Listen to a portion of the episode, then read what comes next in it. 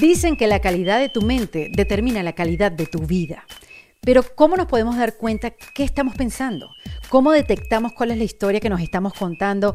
O para ir más allá, ¿cómo cambiamos nuestros pensamientos para lograr una mejor conversación con nosotros mismos? Bienvenidos a un nuevo kit de emergencia en defensa propia. Mi nombre es Erika de la Vega y hoy vamos a hablar de una de las herramientas más poderosas para examinar nuestra vida, para examinar nuestra mente y nuestros pensamientos. Y esa herramienta es la meditación. Fíjense que la meditación es conocida en el mundo entero, pero hay muchos conceptos erróneos y creencias que nos alejan de ella y hasta llegamos a rechazarla.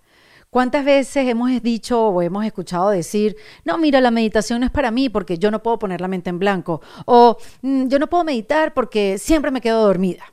Bueno, para despejar dudas y entender cuál es el objetivo de meditar, por dónde se empieza, cuáles son los beneficios y cómo impacta nuestra vida la práctica diaria del mindfulness, hoy nos acompaña Márgara Niño Santini, quien tiene 17 años de experiencia meditando y enseñando a meditar. También es autora del libro Elige Vivir Libre y creadora del programa de coaching Elige Vivir Libre. También es terapeuta de medicina biomagnética.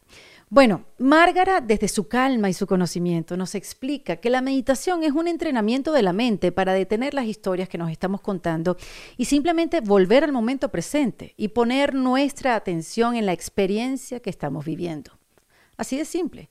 Porque fíjense, nuestra mente salta de pensamiento en pensamiento y la mayoría de las veces nos perdemos en ellos. Y la meditación nos ayuda a observarlos y nos ayuda a distanciarnos de ellos y darnos cuenta que esos pensamientos no son tuyos, que simplemente surgen, así como vienen, se van.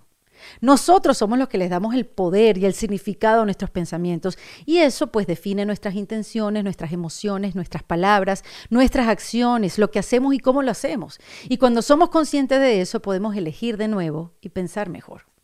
Este episodio va a ser muy útil para muchos de ustedes, lo sé. Y antes de dejarlos con esta conversación, los quiero invitar a que se unan a la comunidad en defensa propia, para que disfruten de nuestros encuentros online con nuestras invitadas, para que tú mismo puedas hacer tus preguntas, tus consultas. Miren, estos encuentros han sido muy poderosos porque es hacer como terapia juntos. Nos acompañamos en nuestros procesos y realmente han sido unos encuentros reveladores y momentos de, sanación. Así que en el botón de comunidad en endefensapropia.com vas a enterarte de cómo unirte y ahí te estamos esperando. Ahora sí, con mente abierta y con toda su atención, los dejo para que disfruten de esta conversación con Márgara Niño Santini. Una conversación donde aprendí que cambiando la manera de cómo le respondes al mundo es prácticamente cambiar al mundo sin tratar de controlar nada ni nadie. Hmm, en defensa propia. Bienvenida a este kit de emergencia, Márgara Niño Santini. Gracias, queridísima Erika, ¿cómo estás? Gracias por la invitación. Que finalmente voy a hablar de la meditación. Yo no sé, Márgara, por qué yo me tardé tanto en hacer un kit de emergencia con esta herramienta tan poderosa, tan maravillosa y que es tan difícil de mantener en la vida de cada uno de los individuos que intentamos eh, meditar en algún momento del día. ¿Por qué es tan difícil mantener esa práctica de la meditación, Margarita? Wow. Mira, yo creo que esa es una pregunta que nos hacemos todos cuando comenzamos a meditar. En mi caso, cuando yo comencé a meditar, a mí me pegó durísimo. Yo estaba viviendo quizás un gran momento en mi vida y sin embargo no era capaz de verlo, como nos pasa a muchas personas. Mm, estaba deprimida, un día estaba feliz, el otro día estaba triste, el otro día no me aguantaba a mí misma, el otro día no aguantaba a mi pareja, el otro día quería salir corriendo y algo que yo tenía muy claro y que además tuve claro durante, desde que era pequeña, de hecho, es que, que yo quería transitar un camino espiritual. Y que quería además ayudar a otras personas en ese camino espiritual. Y cuando comencé a meditar, porque no quería tomar pastillas para la ansiedad ni para la depresión, tenía insomnio, tampoco quería tomar pastillas para dormir, y entonces me empeñé en buscar meditar. Llegué a Casa Tíbet, mm, como que no resonó conmigo. ¿Qué es Casa Tíbet? Casa Tíbet es, es, es, es unas, son unas eh, locales, por decirlo de alguna manera. Es una, una, organización que representa al Dalai Lama en muchos países del mundo, ¿no? Entonces ahí hay charlas, meditaciones, etc. Eh, y también se habla mucho del objetivo del Dalai Lama de liberar al Tíbet. Pero algo en mí no resonó y, y bueno, esa intuición mía siempre la seguí desde pequeña. Y llegaron unos monjes a la ciudad donde vivía y dije, esto es. Y empecé a meditar y esa misma noche dormí, la segunda noche, y, total que eso fue hace 17 años. Hace muchos años, Marga. Sí. ¿Desde cuándo tú estás hablando de esto? Yo te conozco hace muchísimos años. De hecho, el otro día estábamos hablando de tu libro que se llama Elige Vivir Libre, que tú me lo diste hace miles de años. Y cuando estuve con Edgar en Dubai, porque sé que tú eh, has acompañado a Edgar también en su búsqueda y en su práctica de la meditación, hablamos de ti. Yo digo, pero Margarita, ¿desde cuándo está hablando de la meditación y el darnos cuenta y el despertar? Llegué a Dubái, me fui a mi biblioteca, porque yo sabía que tenía tu libro, yo sabía que tú me lo habías dado. Y cuando lo abro, lo encontré la felicidad plena máxima y después veo que es del 2010, Margarita. Y yo apenas me estoy levantando de la cama.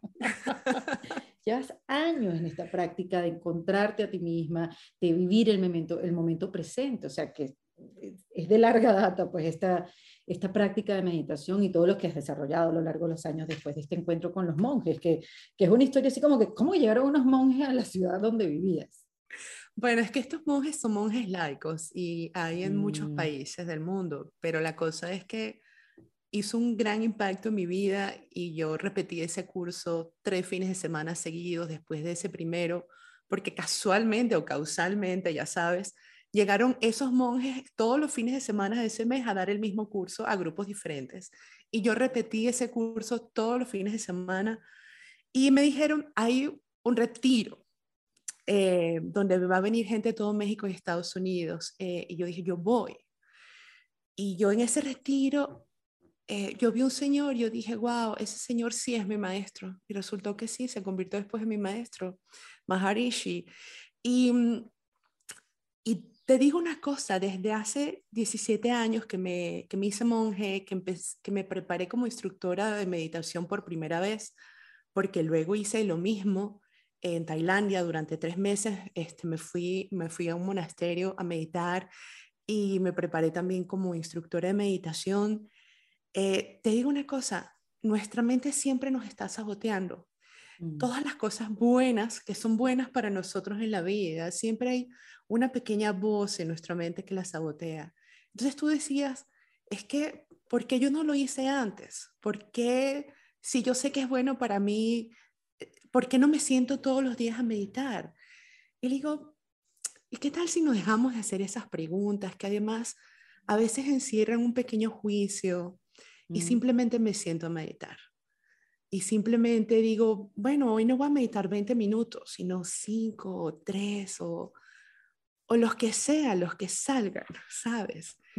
Y lo hacemos de una manera gentil, que para mí es una palabra súper clave conmigo misma y con las personas con las que trabajo, tanto individualmente como grupalmente. Hay que ser gentiles porque ya vivimos de por sí en un mundo que es tan acelerado, que, que, que, nos produce diferentes tipos de, de violencia y autoviolencia. Entonces, ¿por qué no ser gentiles? Y, y Erika, no importa si tú o cualquier persona que nos está encontrando esto, es que nos está escuchando en este momento, dice, porque yo no encontré esto antes. Y yo te voy a decir una cosa, eh, nosotros no tenemos un solo despertar en la vida, nosotros tenemos muchos despertares. A ver. Y hay muchos momentos en nuestra vida que son llamados de atención para que tomemos decisiones. Para algunos el despertar es darse el tiempo de tomarse un té en la ventana o en la terraza todas las mañanas y dedicarse cinco minutos a sí mismos, a sí mismas, a contemplar, a observar hacia adentro, a estar en calma, a, decir, durante estos cinco minutos o diez o los que sean, el celular no existe para mí, los niños no existen para mí, las deudas o, mi mente así que me atormenta no existe para mí, es un momento mío. Para otras personas ese despertar se ve como, wow, encontré eh, el ejercicio y me doy cuenta que cuando corro solo existo yo con la respiración y, estoy observándome hacia adentro y además estoy observando cómo mi mente me sabotea, ¿no? Y así sucesivamente. Yo siento que yo he tenido varios despertares y a veces digo, yo siento que he vivido varias vidas en esta vida, por lo mismo. yo a veces digo eso, es verdad, porque a veces digo, no sé, me encuentro gente hace mucho, mucho tiempo y digo, ay, ¿te acuerdas? Nos conocemos de la otra vida. Es porque es otra vida. En realmente, bueno, o sea, es como esa sensación de que sí, fue en otro momento tan lejano. Así es. Y tú, mm. aunque comiences muchas veces en la misma vida, realmente nunca estás comenzando, simplemente estás respirando y volviendo a caminar con, otra, con otro sombrero, con otro proyecto, con otra cara, con, lo que sea, sola, acompañada. Y mm, entonces ese, volviendo a la meditación. Yo antes de ir a la meditación, y déjame interrumpirte aquí porque vamos a ir perfectamente a la meditación, concepto por concepto, y vamos a desmenuzarlo bien, pero me dijiste, cuando me hice monje, ¿cómo, cómo se hace uno monje? bueno, hay, hay muchas tradiciones en las que alguien se puede hacer monje. Esta tradición es una tradición laica, es una tradición hinduista, eh, son los Ishayas, eh, de hecho hablo de ellos en el libro que tú mencionaste, hablo un poco, pero hablo de ellos y yo me fui originalmente seis meses a meditar eh, a un ashram que en ese momento estaba en México, con una meditación que es absolutamente dulce, Em, y es muy clara. Y luego de esos seis meses salí, estuve enseñando eh, esa, esa meditación. Y luego regresé por cinco meses más a ese ashram y seguí, bueno, yendo hacia adentro, porque al final la meditación, la que sea, no es más que una actividad de introspección, donde nos estamos observando a nosotros mismos de diferentes maneras, dependiendo de la meditación, y donde estamos haciendo introspección, donde estamos haciendo autoconocimiento. E, es así de simple, sin importar qué meditación sea, sin importar si utilizas la respiración o una vela o unas campanas o un mantra, lo que sea. Todas las meditaciones son eso y por eso las amo tanto a todas, aunque tengo unas dos favoritas, eh, las amo tanto a todas porque en este mundo en el que todo sucede afuera, necesitamos el vernos hacia adentro para encontrar todas las respuestas, aunque no sepamos a veces cómo hacer esas preguntas, para mm. poder escuchar o ver o sentir esas respuestas. ¿Cuántos tipos de meditaciones hay? Wow, hay muchas. Primero están las hinduistas, que son pues innumerables, porque en India no es que hay una religión hindú, sino que hay muchas eh, tradiciones, muchas escuelas, por no decir eh, sectas, ¿no? Hay muchas escuelas y hay muchos diferentes gurúes y bueno... Cada gurú eh, tiene su, exacto. Exactamente, cada uno tiene su, su, método y esto se remonta a, a, antes de Buda. O sea, a, mucho antes de hace 2500 años, porque Buda es hace alrededor de 2500 años. Y luego están las, las meditaciones budistas, Em, que son, bueno, creada la principal por Buda, cuya práctica principal es el vipassana, ya que me, decías que lo querías preguntarme. Y luego cuando Buda muere, todos sus, todos sus estudiantes, que en ese momento eran muchos, comienzan a viajar a diferentes países y entonces a enseñar ese budismo y el budismo se adapta a tradiciones espirituales de meditación o no, que ya habían también en esos países, y ahí es cuando eh, em, te encuentras con un budismo tibetano, te encuentras con un, mm. un budismo Theravada que practica vipassana, pero cambia en diferentes países y te encuentras con un budismo zen. Y luego el budismo a lo largo de la historia también se ha ido modernizando. De hecho, mindfulness viene de vipassana, de esa meditación original de Buda. Y luego, luego, luego hay otras meditaciones como la meditación trascendental, que la que estuviste conversando eh, en uno de tus podcasts con una, con una de tus entrevistadas acerca de eso. Porque la meditación trascendental es la repetición del mantra. Eh, sí, y la mayoría de las meditaciones hinduistas tienen repetición, de mantras también. Y la meditación y Shaya también tiene repetición de mantras.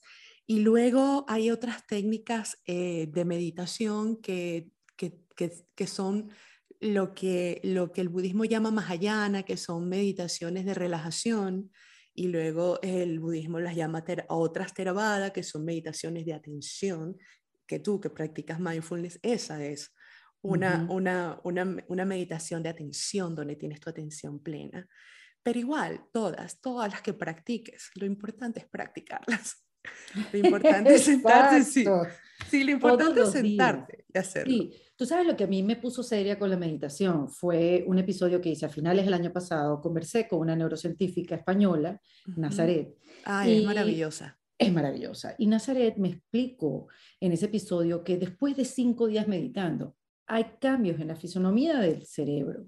Y después de 21 días, se pueden ver en el laboratorio eh, cómo la ínsula, si no me equivoco, eh, que es tu concepto sobre ti mismo, crece, cómo la amígdala se disminuye, que es donde están los malos recuerdos, como tu área prefrontal, hay cambios estructurales en tu cerebro y parte de la teoría es que el cerebro es plastilina y que podemos ir moldeándolo y creando nuevos caminos, nuevos eh, neuroredes para olvidarnos de esos malos hábitos, crear unos nuevos y la meditación es clave. Cuando ella me dijo que hay cambios en la estructura del cerebro, yo dije, yo tengo que hacer esto ya. Y, y, fue como lo que me hizo ponerme seria y, y, lo que me hizo seria en el sentido de practicarlo todos los días. Practicarlo un día sí y otro no, no va a dar resultado, o no te va a dar el resultado que normalmente da la meditación. ¿No? Y, y, no solamente la meditación, cualquier cosa. Sí, cualquier cosa, exacto. cuando tú comenzaste, eras una niña y empezaste a montar bicicleta y montaste bicicleta un, lunes y luego dos lunes después y luego tres lunes después, eh, pues así no, no ibas a aprender nunca, nunca te iban a quitar las rueditas de entrenamiento, ¿no? Fue cuando tú empezaste a montar bicicleta y a montar y a montar y a montar que que ya aprendiste, te quitaron tus rueditas de, de, entrenamiento, te caías, quizás te volvías a caer y así, pero luego te hiciste una maestra de tu bicicleta, ¿no? Con tus con tus rodillas orgullosamente mostrando todo el aprendizaje. Exactamente, exactamente. Y lo mismo es. con todos los hábitos que estamos creando en nuestra vida. Y al final, medita, al final meditar es solo un hábito más que creamos, ¿no? Y ahora imagínate, si, si meditar crea todos esos cambios de neuroplasticidad del cerebro, Ahora imagínate el resto de los cambios que hace a nivel hormonal, bioquímico, a nivel de mm. oxigenación, bueno, para, para todo contar, a nivel emocional, etcétera, porque mm, meditar además para mucha gente es como una cosa rara, porque nos han dicho tantas cosas acerca de la meditación. Demasiadas. ¿Cuántas veces escuchaste tú que meditar es poner la mente en blanco? Uf, y cuando después me dijeron, no, no, eso no es. Ah, ok, estamos hablando ahora.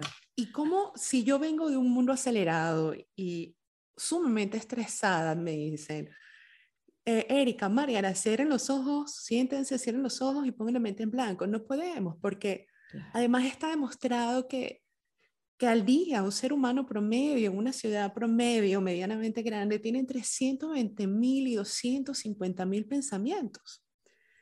Eso significa que tú y yo y cualquier persona que nos escucha en este momento tiene en este segundo entre cuatro y siete pensamientos. Mm. Simplemente no nos damos cuenta que están allí porque ya estamos acostumbrados a tanto ruido en nuestra mente, mm. así ebulliendo a cada momento, que no nos damos cuenta que hay un pensamiento más. Márgara, y, y, yendo hacia, hacia ese lugar donde nos dijeron que la meditación era poner la mente en blanco. ¿Cuál es la meta de la meditación? ¿Cuál es el objetivo entonces de la meditación? Bueno, mi maestro te diría que no hay ningún objetivo, que no hay ninguna meta. a, mí, el maestro también, un curso de mindfulness que hice, me dijo exactamente lo mismo. Yo, pero señor, deme un camino, ¿cuál seguir? Hay miles de caminos. claro, lo que pasa es que cuando nosotros preguntamos eso, generalmente lo preguntamos desde la expectativa y el control, lo que yo necesito mm, saber cómo se ve, cómo se come esto, porque los seres humanos somos así. Yo necesito saber cómo se ve, cómo se come esto, pero entonces para saber cómo manejarlo, ¿no? Entonces, si la idea cuando, cuando un instructor de meditación, tú preguntas eso y esa es su respuesta, lo que él quiere decir es, suelta el control, suelta la expectativa, siéntate a meditar inocentemente a ver qué pasa, siempre pasa algo, siempre funciona. La única manera de que tu meditación no esté funcionando en este momento es si no estás meditando. Por ejemplo, yo ahorita estoy meditando mientras hablo contigo. y, y, yo sé que algo está pasando mientras medito, mientras converso contigo. No sé qué es y además no lo puedo controlar, ¿no? Eh, porque no podemos controlar nada en la vida. Pero, ok, yendo, siendo un poco más prácticos y dándote una respuesta. ¿Para qué meditamos? Bueno, eh, meditamos para aprender a observar la mente, por ejemplo. Esa podría ser una respuesta. Para, para, aprender a observar esa mente inquieta que tenemos, esa mente que es maravillosa, pero que siempre está generando algo, siempre está generando pensamientos. Mm. Y entonces cuando nosotros comenzamos a observar esa mente que siempre está generando pensamientos, que además más del 90% de esos pensamientos, como ya está demostrado científicamente, vienen del subconsciente. Viene de ese lugar donde están todos nuestros miedos, nuestras creencias limitantes, em, donde están nuestros... Exactamente, toda nuestra historia de vida está aquí constantemente viniendo. Y cuando nosotros aprendemos a observar la mente, comenzamos a poner distancia de esos pensamientos, de esos recuerdos, comenzamos a observar ese pensamiento, ese recuerdo que además a mí la gente me dice, es que el miedo me paraliza. No, no, a cariño, el miedo no te paraliza. Tú te paralizas frente al miedo. Tú te paralizas, nosotros nos paralizamos frente al miedo, frente a otras emociones, frente a situaciones, frente a personas, porque nosotros hemos, le hemos dado ese poder. Ese significado. Exacto, pero además un significado muy poderoso. Nosotros le hemos dado ese poder a esos pensamientos, le hemos dado ese poder a ese recuerdo de aquello que me sucedió cuando yo era niña. Le hemos dado ese poder a mi expareja que cada vez que me llama, ¿sabes? y, en realidad no tiene ningún poder sobre mí, nada tiene un poder sobre mí, solo que yo elijo darle a esa persona recuerdo, voz, pensamiento, lo que sea. Entonces, cuando empiezo a meditar, esa distancia que comienzo a crear entre todos esos pensamientos que están surgiendo en mi mente, lo que hace simplemente es darme cuenta, porque además meditando pasa esa, esa hermosa actividad de darse cuenta. Te das cuenta que esos pensamientos no son tuyos, que esos pensamientos simplemente surgen, que a veces parecen como, no sé si te ha pasado, bueno, me imagino que sí, porque a todos nos ha pasado que a veces simplemente parece un radio, una emisora de radio, ¿no? y entonces ese comienza como un zumbido en la mente, te y tú estás completamente azorada, eh, vuelta loca con, tan, con ese zumbido. Y cuando comienzas a meditar, comienza a bajar ese volumen de la radio. Y esas comienzas como que se sintoniza en una emisora con una música agradable. Mm. ¿Ok? Y entonces puedes observar tu mente.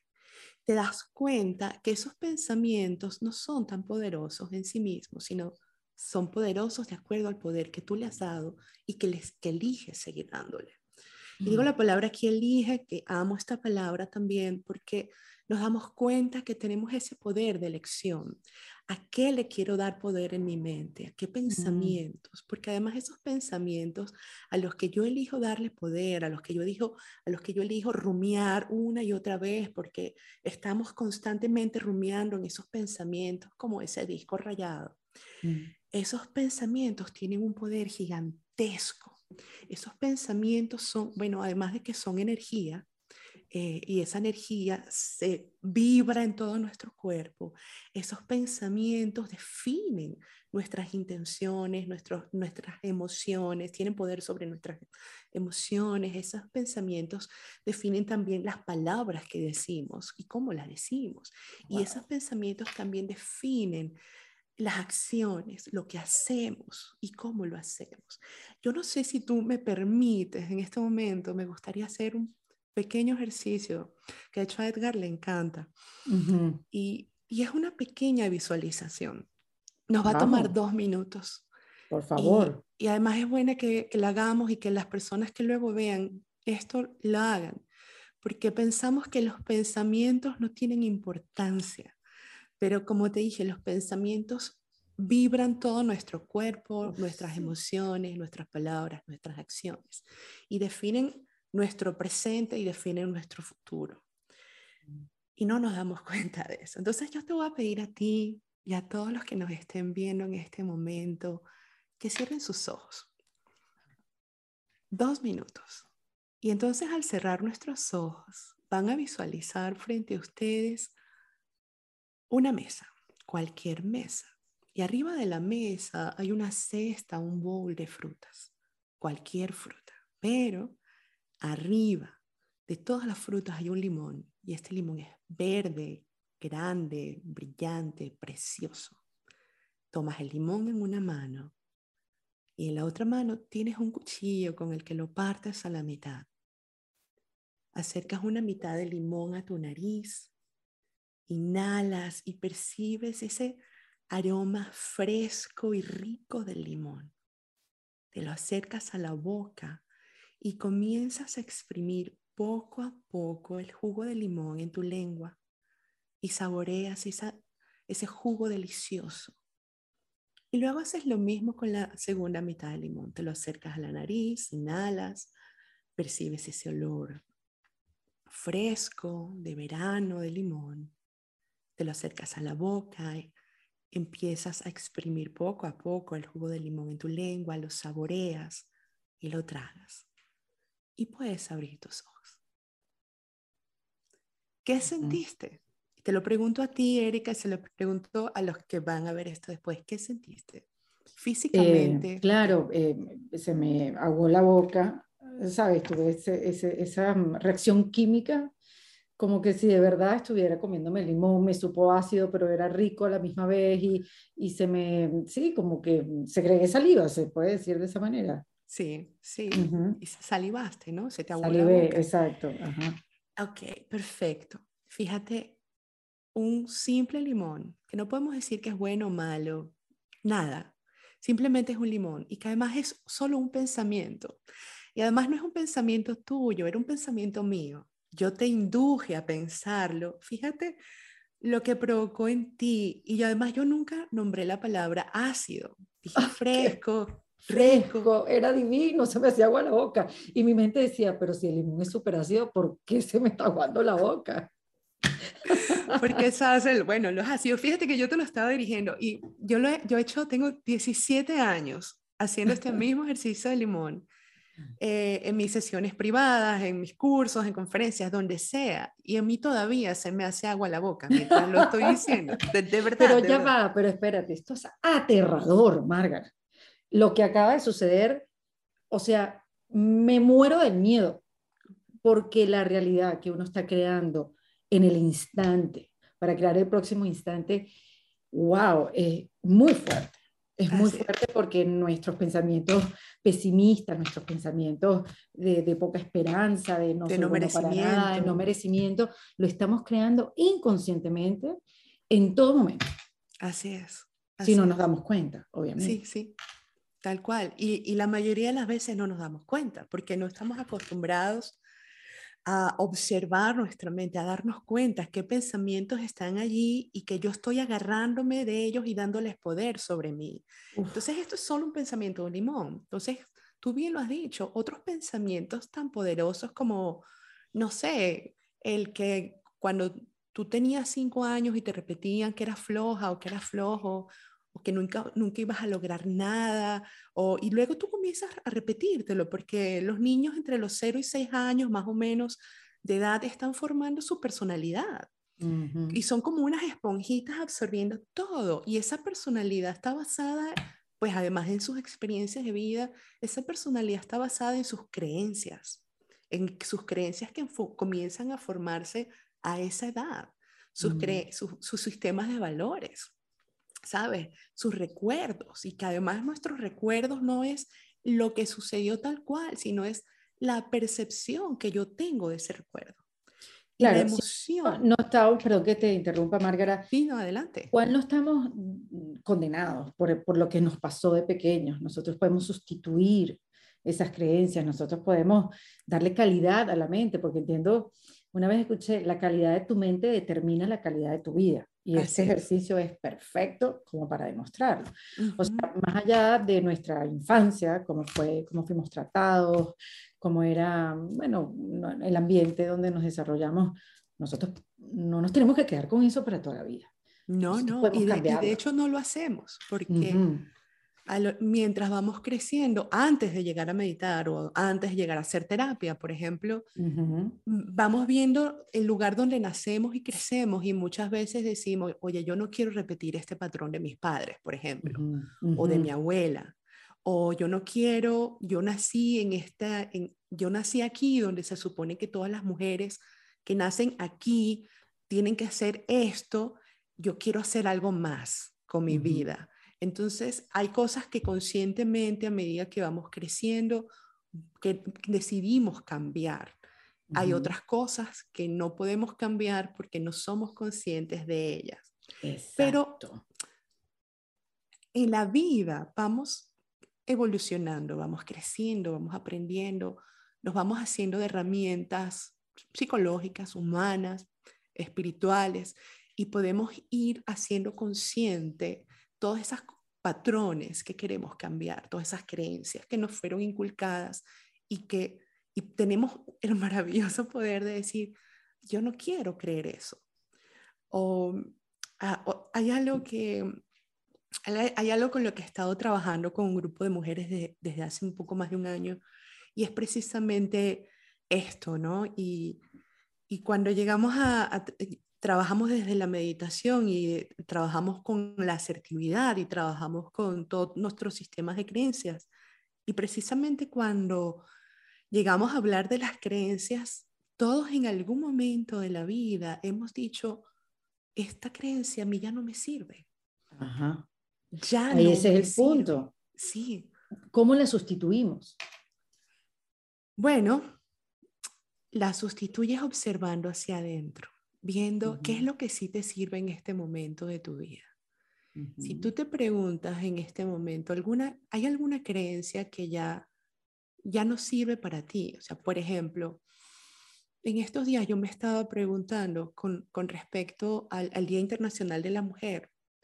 Estaba escuchando mucho el, vivimos en un mundo de hombres. Y, y yo, a mí me hizo mucho ruido esa, esa, esa frase. Yo dije, bueno, es verdad, es un- vivimos en un mundo que fue hecho para los hombres, pero de verdad es un mundo de hombres. Porque es que re- esa frase la tenemos como creencia muchas mujeres, ¿no? Ya es una, porque muchas veces un, una simple oración, un statement, ¿no? Una simple oración que repetimos, repetimos, repetimos, se convierte en una creencia. Por ejemplo, cuando Sí. a ti en tu casa te- tu papá te repitió, o el mío, que en mi caso fue así, me repitió Ajá. hasta el cansancio, mientras tú vivas en mi casa, tú tienes que hacer lo que yo quiero. Exactamente. Eso repetido muchas veces en nuestra mente se convierte en una creencia. No voy a poner si es una, no voy a decir si es una creencia limitante o no, es simplemente una creencia. Correcto. Lo que tú decidas hacer con esa creencia, además, es también define si, la, si es limitante o no. También ahí hay Ujú. una elección. Una elección, exactamente. Entonces, yo me quedé pensando en eso. Yo he escuchado tantas veces a lo largo de mi vida que este es un mundo de hombres, que se convirtió en una creencia. Ya. Y es una creencia que tenemos muchísimas mujeres. Sí. Yo quiero seguir creyendo en eso. O, o yo prefiero poner mi atención en otro lugar. Así, porque así como algo maravilloso de la meditación es que mientras estamos meditando, estamos entrenando nuestra atención para ponerla en uno u otro lugar. Yo elijo. Yo elijo y yo la fortalezco para que mi, me- mi atención sea tan fuerte, tan fuerte, tan refinada, que se quede allí donde yo elijo que esté. Igual es en la vida. Yo elijo dónde quiero poner mi atención. Yo quiero seguir poniendo mi atención en que, en que las mujeres nunca vamos a hacer don- lo que debemos ser. O elijo ponerme atención en, oye, las mujeres hemos logrado una inmensa cantidad de cosas y eso es algo que le digo mucho a este grupo de mujeres con las que trabajo, es hace tres años nosotros no, no habíamos logrado cosas que hoy en día logramos. Hace 10 años, hace 25 años. Y digo, oye, este es un mundo de mujeres. Y entonces yo decido sustituir, una creencia por otra. Exactamente. Así como decidimos un hábito que ya no me gusta más, a mí no me gusta hablar de sustituirlo, sino de transformarlo, porque a veces, mm. a veces, ¿qué pasa cuando yo no encuentro un hábito para sustituir este? Entonces me lo quedo. Pero puedo, no, exacto, que bueno, no tengo con qué sustituirlo, bueno, es mío. Exacto. ¿Sabes? Es mío, aquí lo tengo para toda la vida porque a mí me tocó. aquí. Exacto. exacto, ¿no? Entonces, a mí me gusta hablar de transformarlo, igual como cuando trabajo con mis coaches los miedos. Eh, vamos a transformar ese miedo, porque al final el que le dio el poder a ese miedo fui yo, nadie más, no fue mi papá, no fue la sociedad, no fue mi jefe, yo elijo darle poder a ese miedo. Entonces vamos a transformar ese miedo en otra cosa. Vamos a hacer una estrategia y ahí eso es consciente. Tú eliges en qué quieres transformar ese miedo. ¿Ok? Y entonces es así de simple. Claro, parece muy simple. A mí lo que me da miedo cuando me dicen, fíjate hablando del miedo, es sencillo, es simple me da terror, porque para llegar a la simpleza hay que pasar por un camino complejo. Esa es una creencia, esa es una creencia, pero sí lo he podido ver. Para llegar a lo simple, es como el cinturón negro del sensei, que llega a blanco después de usarlo tanto tiempo. Y es blanco, al final, pero porque lo usó durante muchos años. Entonces, lo simple a veces es tan simple que no lo podemos ver. Eso de poner atención a tus pensamientos, o sea, eso de estar perdido en nuestros pensamientos, Márgara, nos pasa en todo momento. Yo estoy a punto de poner una alarma en el teléfono para poder darme cuenta qué estoy pensando en ese momento, porque pasan desapercibidos, o sea, la meditación te afina la atención, eso ya nos lo dijiste, pero ¿cómo me estoy dando cuenta de la calidad de mis pensamientos, Márgara? Mm, ok, eso es importantísimo. Y a mí mucha gente me, pregunta siempre, Márgara, ¿cómo hago para tener, por ejemplo, pensamientos positivos? ¿No? Y ahí nosotros, es que te voy a poner un ejemplo. A ver. Tú tienes tu jardín, ¿ok? Y en tu jardín, pues obviamente tú siembras flores, hierbas de olor, lo que tú quieras. Pero en tu jardín, entonces tú lo riegas, tú le pones fertilizantes, lo podas, etc. Y, pero en tu jardín comienzan también a crecer hierbas malas, lo que en Venezuela llamamos monte, ¿no? Que es malas hierbas. Sí. Y entonces tú las podas, eh, tú haces todo lo posible porque no crezcan, pero de una u otra manera es inevitable que sigan creciendo. Pero hay cosas que tú puedes hacer para que tu jardín se, se vea y, se sienta libre de malas hierbas, como por ejemplo podarlas, estar todos los días observando, regar y observar y podar y arrancar. Lo mismo pasa con nuestra mente. Sí, es lo que en budismo ya se llama estados mentales sanos, ¿ok? yo lo puedo equiparar, lo podría equiparar a lo que tú acabas de decir de esa calidad de nuestros pensamientos. Si yo riego en mi mente como si fuera un jardín, si yo riego en mi mente y le pongo peso a la negatividad, al yo no puedo, al es que, ¿por qué me pasa siempre esto a mí? Ay, es que yo no tengo dinero para hacer eso, es que, claro, todo el mundo me hace daño. Todo el mundo me hace daño. Yo vivo en un país donde lo tenemos todo en contra. Yo no soy lo suficientemente buena, es que yo salí igualita a mi papá. Los hombres son mentirosos. Exactamente, exactamente. ¿Quién me va a querer a las mí mujeres, si yo, claro.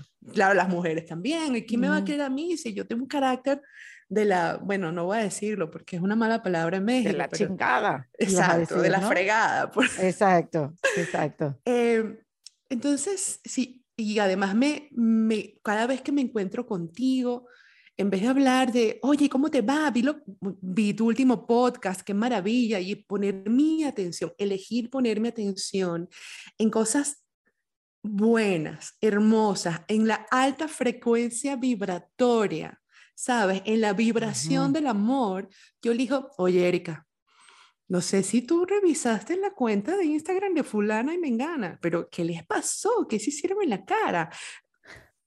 Entonces, todo nuestro encuentro se basa en eso. Uy, sí, qué pesado. Entonces, allí es lo mismo que con el jardín. No estamos eligiendo crear estados mentales sanos. Y esos estados mentales que no son sanos, no pueden, no pueden haber pensamientos de calidad, como tú le pusiste ese adjetivo. No pueden haber pensamientos hermosos, elevados, que vibran alto, que vibran bonito. En vez de lugar darle lugar a la inspiración en vez de darle lugar a la emoción, a la alegría, de manera natural. Oye, de manera natural. ¿Ok? Porque a mí me dicen, pero es que tú siempre vienes acá de buen humor y siempre andas con una sonrisa. Y digo, bueno, oye, no siempre, porque uno, no, uno es humano, uno es un robot. yo tengo... Pero al final es un entrenamiento, Márgara. Claro, y, tenemos emociones y nunca vamos a dejar de tenerlas. Y, tenemos pérdidas y tenemos desilusiones y nos pasan cosas duras en la vida, pero la cosa es que eh, con ese entrenamiento, como tú lo dices, eh, yo yo estoy podando las plantas en mi jardín, que es mi mente en este caso. Yo estoy sacando las malas hierbas porque cuando yo medito aparecen esos pensamientos de yo no puedo, sí, es que tú no tienes el dinero suficiente o, o no, mira, es que, bueno, se murió fulano y tú no le dijiste a Dios y nunca le dijiste que lo querías y, y así sucesivamente. Y, y entonces yo estoy observando todos esos pensamientos, tanto meditando con mis ojos cerrados como con mis ojos abiertos, y yo elijo no darle poder. Y elijo poner mi atención en, en otras cosas que están allí. Porque cuando nosotros aprendemos a meditar, sí hay mucho ruido. Y la chamba de la mente siempre va a ser pensar, siempre va a ser generar pensamientos, recuerdos, colores, emociones, eh, eh, o, evocaciones de emociones, o eh, voces. Una, una coachí muy querida me decía, es que esa voz a mí criticona, yo la asocio como con la vieja de la vecindad, que está parada en la puerta viendo todo el que entra y sale y critica, ¿sabes? Y sí, todos tenemos una voz que a veces es parecida a la nuestra adentro, que crea esos diálogos de, de autocrítica. Y yo no es que yo no los tenga, todos los tenemos, simplemente tienes ese entrenamiento de tu atención, meditando con tus ojos abiertos, con tus ojos cerrados, para observarlos y aceptar que eso está allí sin, sin decir, este pensamiento es bueno, este pensamiento es malo, porque esa es otra de la meditación.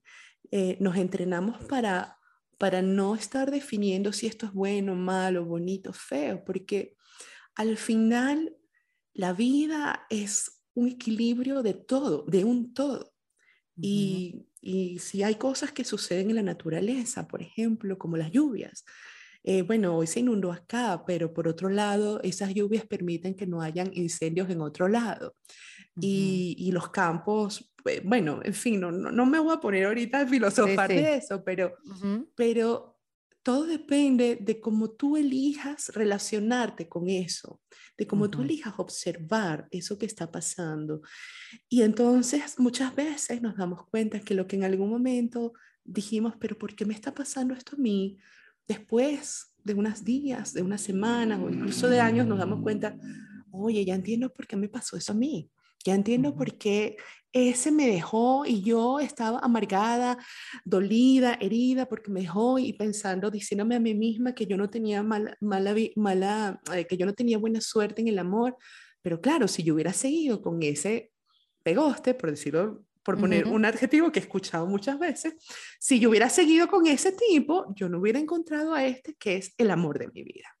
En ese momento no lo podemos ver y por eso muchas veces cuando alguien nos dice, pero es que lo que está pasando es perfecto, tienes que aprender a verlo. Por eso que tú me decías, pero ¿cómo llego a lo simple? Hay que confiar. Hay que confiar en, que cuando yo estoy yendo hacia adentro, en medio de muchas cosas malas que me puedan estar sucediendo afuera o incluso aquí adentro, yo confío en que en este momento el hecho de que yo pueda cerrar mis ojos y tomar tres respiraciones profundas. Toma tres respiraciones profundas ahorita. Inhala profundamente y exhala tres veces. Si lo haces en este momento, vas a encontrar que allí, solo por hacer esas tres respiraciones profundas, algo cambió en ti. Y te sientes un poco más relajada o relajado, un poco, con un poco más de expansión. Y en este momento, esto es lo más simple que pueda estar pasando ahorita. Y en este momento, esto que es lo más simple, es tranquilo o se siente bonito, ¿no? Y entonces yo confío en que todo esto que está aquí sucediendo es solo esto, ruido, ¿ok? Y que las respuestas van a venir de acá. Y si dentro de mí puede venir algo tan hermoso como esa calma, tan fácil de conseguir solo con tres respiraciones profundas, ¿por qué no darme la oportunidad de quedarme haciendo tres respiraciones más y tres más y tres más y observar qué hay para mí acá adentro? ¿Qué hay para mí por observar aquí sin poner una etiqueta de esto se siente muy raro? O porque no puedo parar mi mente, no importa que no pare mi mente. Sigue haciéndolo, confía, sigue, sigue. El otro día eh, estoy haciendo aquí un curso presencial en Querétaro de, meditación vipassana, este, pero a mi manera, ¿sabes? ¿no? E, es meditación para la vida diaria. Entonces, pues es a mi manera. Y... ¿Definimos qué era vipassana? No, oye, no. Ajá. Vipassana es, es observar, es aprender a observar las cosas tal cual como son. Sin aprendemos a observar las cosas sin esa cantidad de velos, de ideas, de creencias, de juicios, de miedos que yo tengo acerca de esas cosas. ¿ok? Ya. Entonces, por observar hacia adentro y hacia afuera, eh, yo aprendo a observarme a mí misma tal cual como soy. Y a veces no es cómodo ni bonito. Y, y, y observo el mundo afuera un poco más tal cual como es. Y tampoco es cómodo ni bonito a veces.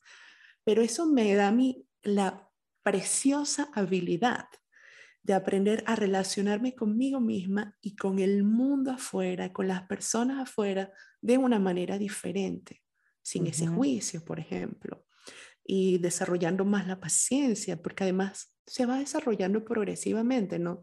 Y sí que hay que hacer un esfuerzo para hacer eso. Y entonces, esta, esta una señora en este curso me decía, es que, es que yo no puedo meditar, mi mente, mi mente nunca para. Y yo le decía, no hay problema.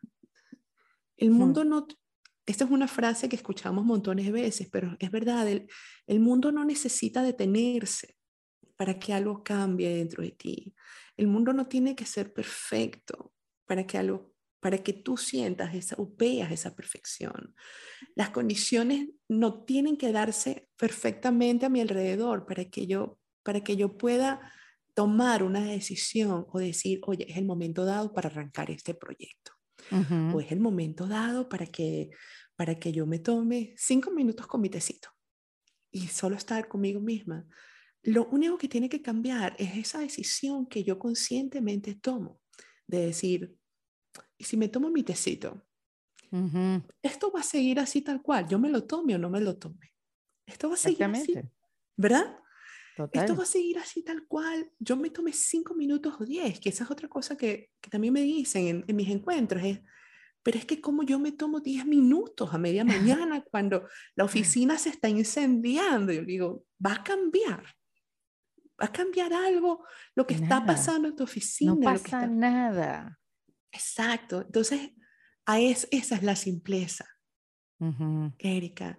Que no estamos acostumbrados, Márgara, porque también aprendimos a que estar eh, cansados, agobiados y rápido, decir que estoy haciendo 20 mil cosas y que no he parado en todo el día, es algo positivo. Eh, y de repente sí, hiciste 20 mil cosas, pero todos los días llevar ese ritmo es imposible verse hacia adentro, es imposible hacer una pausa, es imposible colocar las cosas de una manera más cómoda para ti, porque pensamos que si no estamos ocupadas estamos fallando. Y, es todo lo contrario. Y, y, entender eso, Márgara, es difícil. Esa simpleza es difícil. O sea, no sentir culpa porque estás 15 minutos o 20 minutos meditando y no se lo estás poniendo a esa energía a otra cosa que deberías estar poniéndole, eh, es difícil llegar a eso, a ese, ese pensamiento simple, este es el momento para mí, este es el tiempo que necesito, esta es la pausa que necesito, porque eh, la necesitamos, si no, ¿cómo mm. hay reflexión? Si no, ¿cómo nos podemos ver? Así es, y no solamente el hacer 20 mil cosas, sino el asumir más roles, como las mujeres. ¿Cuántos roles asumimos las mujeres? Y si alguien viene y nos dice, oye, haz tal cosa, o quién necesita hacer tal cosa, y como no, no, no, llegamos a la clase de decir no está bien. Sí, yo, yo lo hago. Yo me acuerdo que mi mamá siempre decía, porque ustedes en el colegio, porque ustedes siempre levantan la mano y dicen yo. ¿Por qué? Pues no hay más niñas que levanten la mano y digan yo. Y la verdad es que así somos las mujeres, ¿no? que Necesitamos que alguien haga tal cosa. Yo, yo, yo. Porque, bueno, por, por muchas razones. Para validarnos, para sentirnos validadas, para sentirnos que podemos. Y Qué risa, a mí mi mamá me entrenó para decir que yo llevaba los vasos y los platos, siempre. Ella me entrenó, no, torta nunca, comida nunca, vaso y plato, yo siempre vaso y plato. Qué maravilla, mi mamá no fue esa clase que fue tu mamá. Qué risa. Hubiera sido muy útil, ¿no? Pero, pero la cosa es que eh, ese, ese, tengo que hacer mucho en un día para sentir que hice mucho y que, y que lo logré y que, y que puedo y que soy una super mujer y que, o que soy una super ejecutiva o super ejecutivo un super CEO, ¿sabes? O, eh, ese, oye, no puedo porque no tengo tiempo, pero de verdad no tienes tiempo o, o estás tan montado o estamos tan montados en la idea de si me veo ocupado, me voy a ver exitosa o exitoso, que, que entonces me digo a mí misma que no tengo tiempo. Y luego digo, no es que no tengo tiempo, pero oye, yo nada más te estoy pidiendo cinco minutos. No puedo. no, estoy, no tengo ni cinco minutos y en realidad sí los tenemos. Sí los tenemos. pero no estamos acostumbrados a observar que, que yo sí tengo cinco minutos.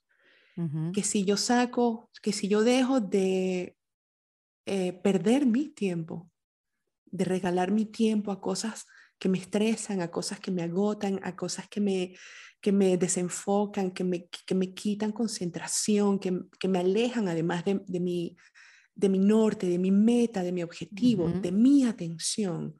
Tengo tiempo para eso y más, y tengo tiempo para para tener una vida rica hacia adentro. Y para, Pero lo acabas de decir, eso es poner atención, eso es lo que te ayuda a la meditación, a poner atención para tomar mejores decisiones, para decir sí a lo que se puede, sí a lo que te interesa, que vas hacia, hacia tu objetivo, decir no cuando, cuando no, cuando es, Tal cual. Ahora, te voy a decir, Margarita, y, y, y, es algo que también he descubierto en esto de la meditación, que le ha agarrado, le ha agarrado gusto porque la he practicado con teoría. Y eso es una de las primeras cosas que cuando nos dimos hola te dije, ¿no? Como más allá de la práctica, yo siento que la teoría es importante. O sea, que, alguien te acompañe lo que está pasando es normal, si estás perdida en pensamientos está bien, mira a ver de dónde vienen los pensamientos, mira cómo se van, porque también es importante darte cuenta de, no sé, te, te pones a pensar en una situación que te pone bravísima, porque bueno, no tienes el control, no te gustó cómo se, mm, se desarrolló la situación. Esa amargura o esa bravura pasa también, pasa como los pensamientos, no te quedas brava un mes entero eso también se va. Y entonces poder poner esos símiles dentro de, tu vida diaria, como que es verdad, ya no me voy a poner brava, porque estoy brava? ¿Qué me estoy diciendo? ¿Por qué siento rabia contra esta persona si esta persona no me ha hecho nada, ni se ha enterado que me ha hecho algo? Es uno que se está echando un cuento que, que, es difícil darse cuenta que lo estás echando y que, y que puedas interceptar el pensamiento y decir, ah, es un pensamiento y buscar todo, esto te estoy diciendo que es lo que me ha ayudado la teoría de la meditación, que es buscar tu thinker, buscar el pensador, buscar... monkey. Exacto, buscar ese que está viendo todo y sintiendo todo, pero que no es el que está creyéndose el pensamiento. ¡Wow! Eso ha sido, eso ha sido interesantísimo. Eso ha sido lo que me ha enganchado. Entonces quiero preguntarte, tú como eh, coach meditación, eh, ¿qué, opinas del acompañamiento con teoría? Si es necesario ese punto entre la teoría y, y la práctica, cuando tú puedes unir, cuando tú puedes decir, ah, esto es normal. O sea, que, que todo lo que yo he venido haciendo es normal. Mira, yo una vez, cuando yo estaba en esa transición entre dejar de ser, de practicar la, la meditación Ishaya y ser monje a, al Vipassana, a mí me dijeron, mira, Margarita, va a haber un retiro de meditación en silencio de 10 días en tal monasterio. Ah, ok. Lo único que tienes que hacer es sentarte, cerrar tus ojos, decir adentro, afuera y no moverte en todo el rato. yo, ah, ok, bueno, está bien. Y yo me fui a ese monasterio con puros meditadores que tenían años meditando. A mí me aceptaron en ese monasterio por recomendación, porque este, este retiro era para gente que ya tenía años meditando y entonces no iba a haber un guía eh, agarrándote de la mano con el ABC de la meditación. Y yo llegué y me senté. Y yo medité adentro, afuera, y no me puedo mover, y no me puedo mover, y no me puedo mover. Y ese dolor terrible, porque además es una forma de meditación completamente diferente a la Ishaya, donde nos podíamos mover, donde, ¿sabes? Muy gentil todo. Y además, mientras yo era monje Ishaya, yo siempre decía, yo jamás voy a practicar Vipassana. Uno tiene que estar loco para practicar Vipassana y uno tiene que ser masoquista para practicar Vipassana. Y entonces, ¿qué hice? Al no tener una guía, con experiencia que me llevara, y de verdad tu pregunta es buenísima por eso, porque hay que tener la teoría y una guía. ¿Qué hice yo? Bueno, al tercer día ya estaba cojeando por todo el monasterio. Al décimo día, yo, yo meditaba y las piernas me temblaban, sudaba frío. Y cuando terminé, me, me regresé a mi ciudad cojeando. Fui a un traumatólogo y me decía, oye, tienes el músculo del tensor de la fascia lata desgarrado. Y yo, así como que, bueno, entonces tuve que empezar a ir a fisioterapia. ¿Por qué? Bueno, porque yo no, no tuve a quien preguntarle. Oh, Dios. ¿Qué me está pasando? Qué locura. Y tenía ese músculo desgarrado, pero yo salí allí con algo. Yo salí allí con la, con la, con dos cosas. Uno, me di cuenta que yo no estaba siendo gentil, que es algo que siempre he predicado. Dos, me di cuenta que quería aprender más de Vipassana y tres semanas después estaba montada en un avión a Tailandia y me, me interné tres meses allí en total silencio, ¿no? Mm. Y entonces hay, hay, que hay que aprender. La meditación es práctica, pero si tú tienes eh, acceso a alguien que te guíe, tienes acceso a alguien que te explique, tienes acceso además, bueno, hay montones de libros que que te lo explican también de una manera muy simple y muy práctica, el ABC y te van llevando.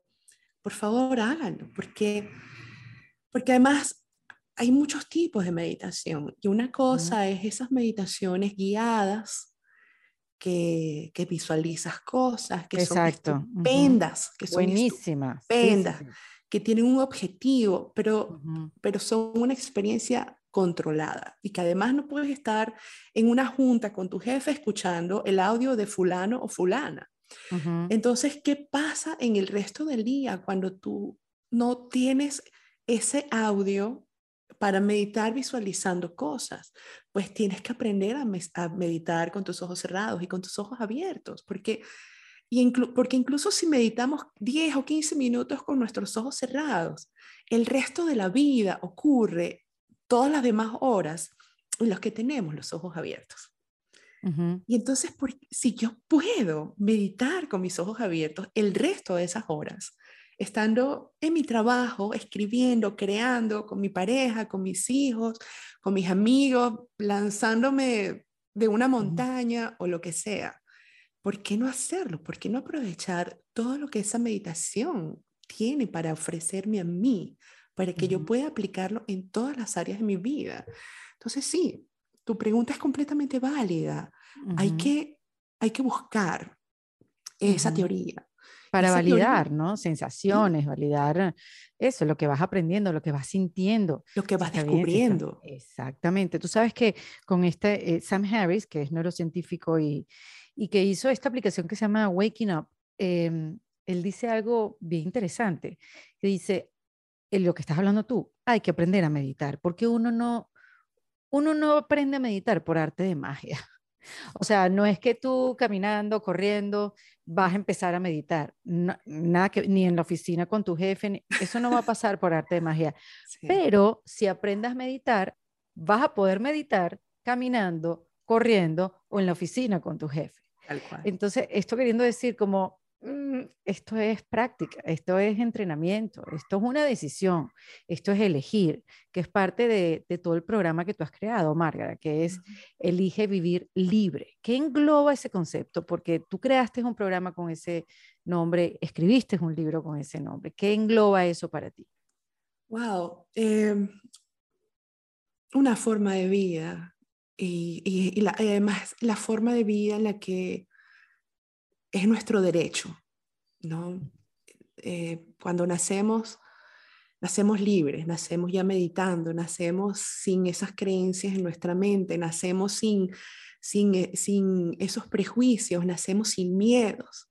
Y a lo largo de la vida como que se nos empiezan a, a, pegar y también nosotros los empezamos a traer y abrazar. Y, y elige vivir libre es, para mí es, es regresar a, a, esa, a vivir donde tú sabes, y no solamente en teoría, sino también aprendes a cómo empezar primero que nada a sacarte todas esas cosas que se nos han pegado, esos miedos, esos, hábitos, esas creencias limitantes, eh, esos prejuicios, esa, ese yo no puedo, ese yo no quiero, ese miedo, ¿no?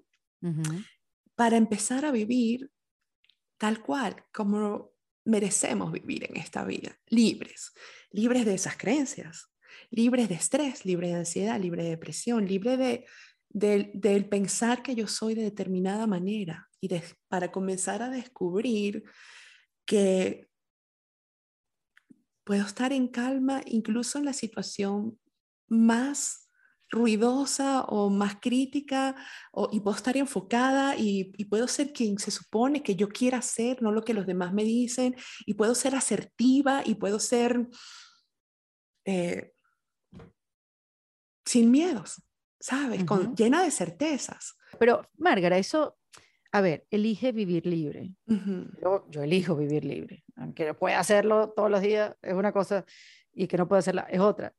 Pero a ver, hablando en serio, el que el, el elegir no vivir libre es una elección o no nos estamos dando cuenta que no estamos eligiendo bien.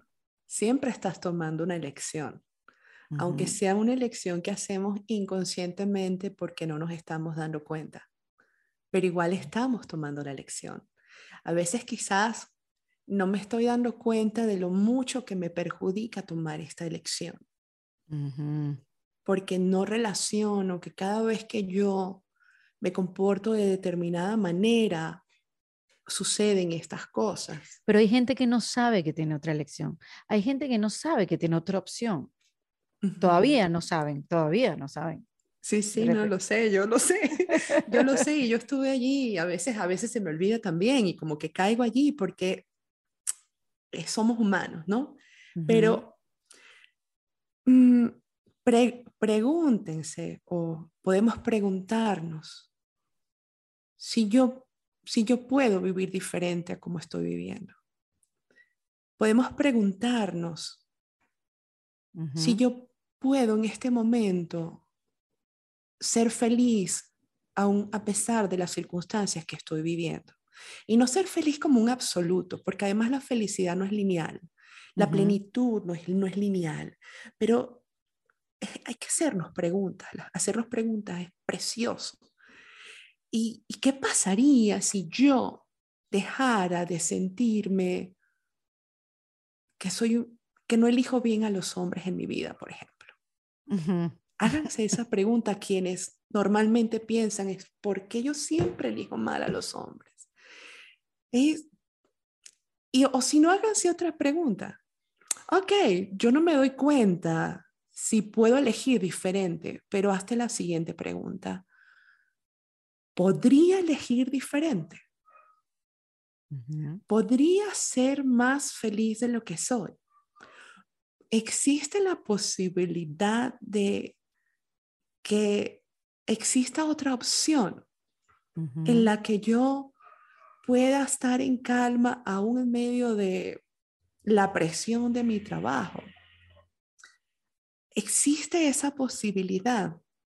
Y cuando te hagas esa pregunta, quédate en silencio, aun cuando aparezca la voz, no, no existe. Quédate en silencio observando, quédate en silencio respirando, a ver qué surge dentro de ti, porque siempre podemos más, siempre podemos tener más, pero no nos atrevemos a hacerlo.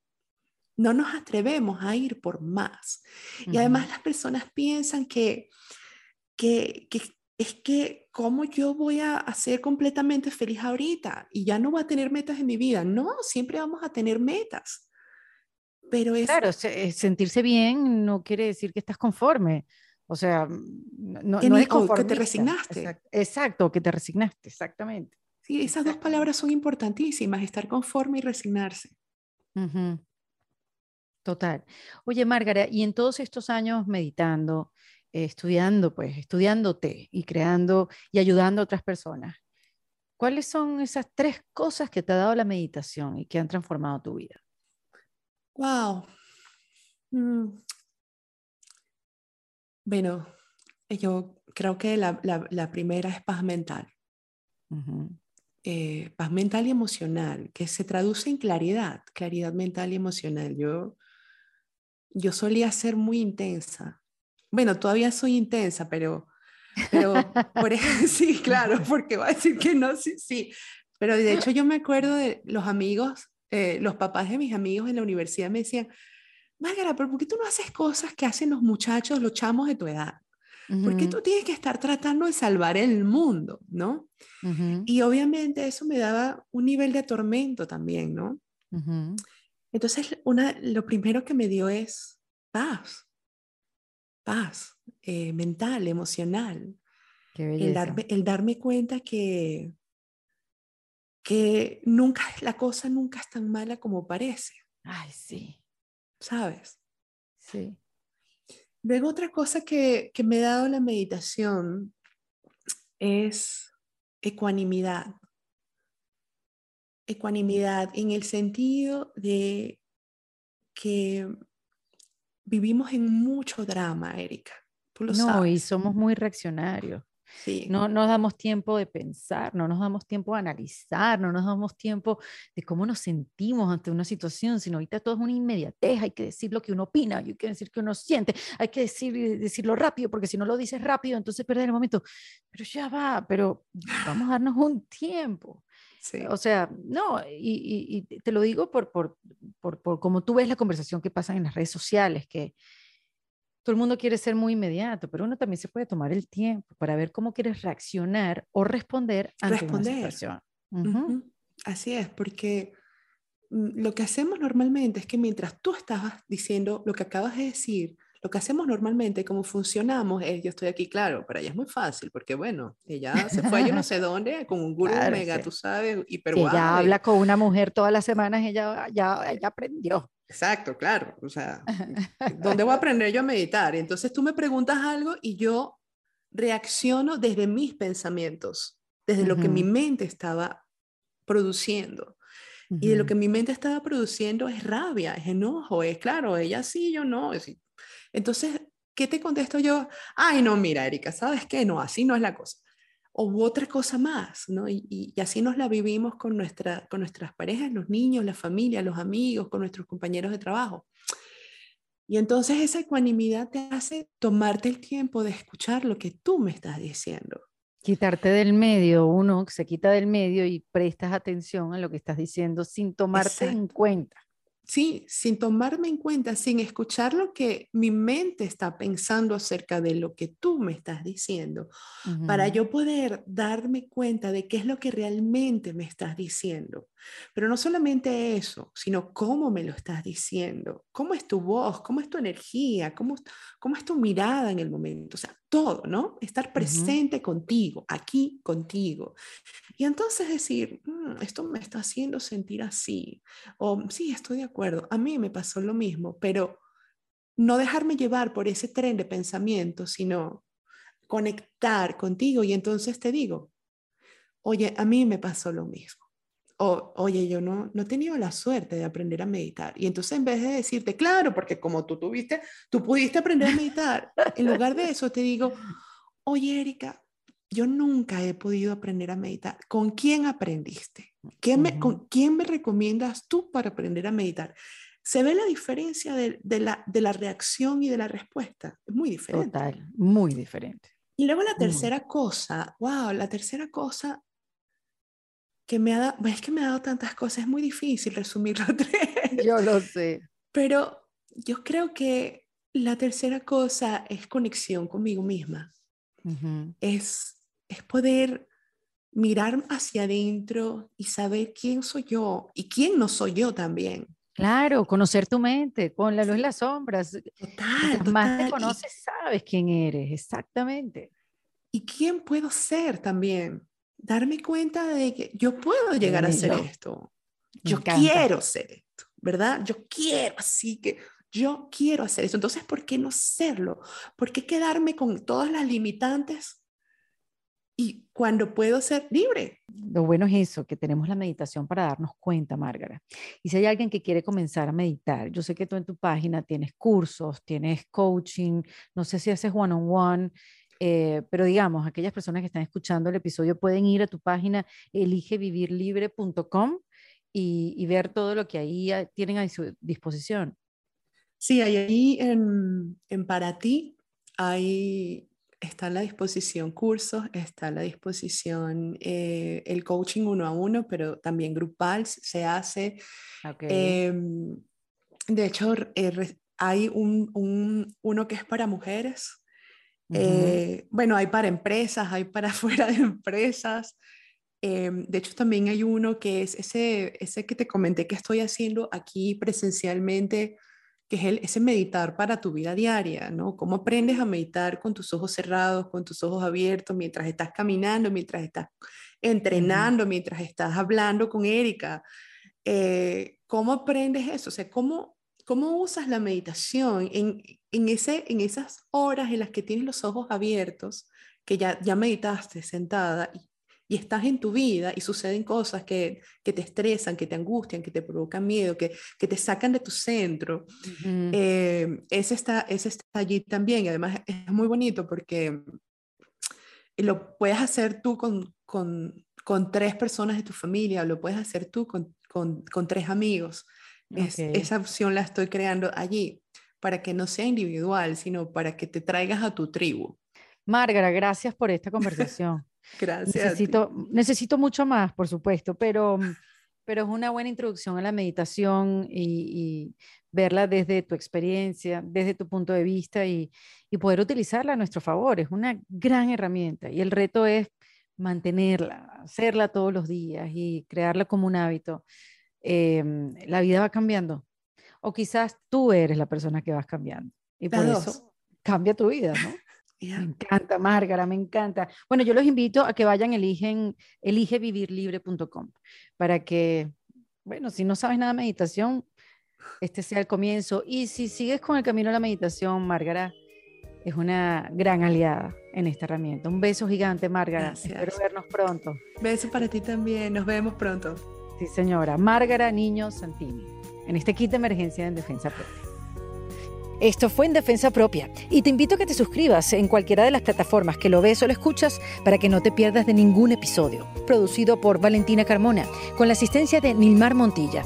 Fue editado por Adriana Colts Fermín con música original de Para Rayos Estudios. Yo soy Erika de la Vega y recuerda que esto lo hacemos en Defensa Propia. Hasta luego. ¿Estás listo para convertir tus mejores ideas en un negocio en línea exitoso? Te presentamos Shopify. Tal vez no lo sabías, pero nuestro podcast More Than Mamis es un negocio y lo empezamos por supuesto para desahogarnos y hablar sobre la maternidad, no para convertirnos en expertas de ventas y del e-commerce. Así que sí, necesitábamos ayuda para vender nuestro merch y poner en marcha nuestra tienda. ¿Y cómo suena con Shopify?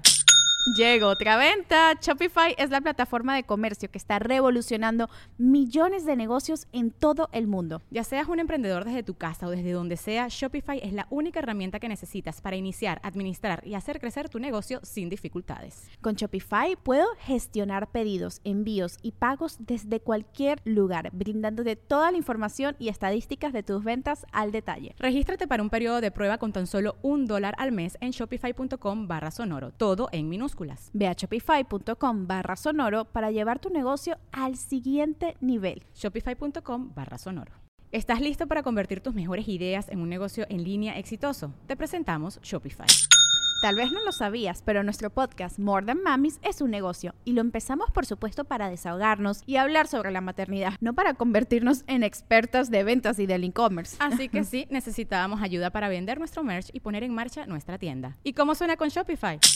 Llegó otra venta. Shopify es la plataforma de comercio que está revolucionando millones de negocios en todo el mundo. Ya seas un emprendedor desde tu casa o desde donde sea, Shopify es la única herramienta que necesitas para iniciar, administrar y hacer crecer tu negocio sin dificultades. Con Shopify puedo gestionar pedidos, envíos y pagos desde cualquier lugar, brindándote toda la información y estadísticas de tus ventas al detalle. Regístrate para un periodo de prueba con tan solo un dólar al mes en shopify.com barra sonoro, todo en minúsculas. Ve a shopify.com barra sonoro para llevar tu negocio al siguiente nivel. Shopify.com barra sonoro.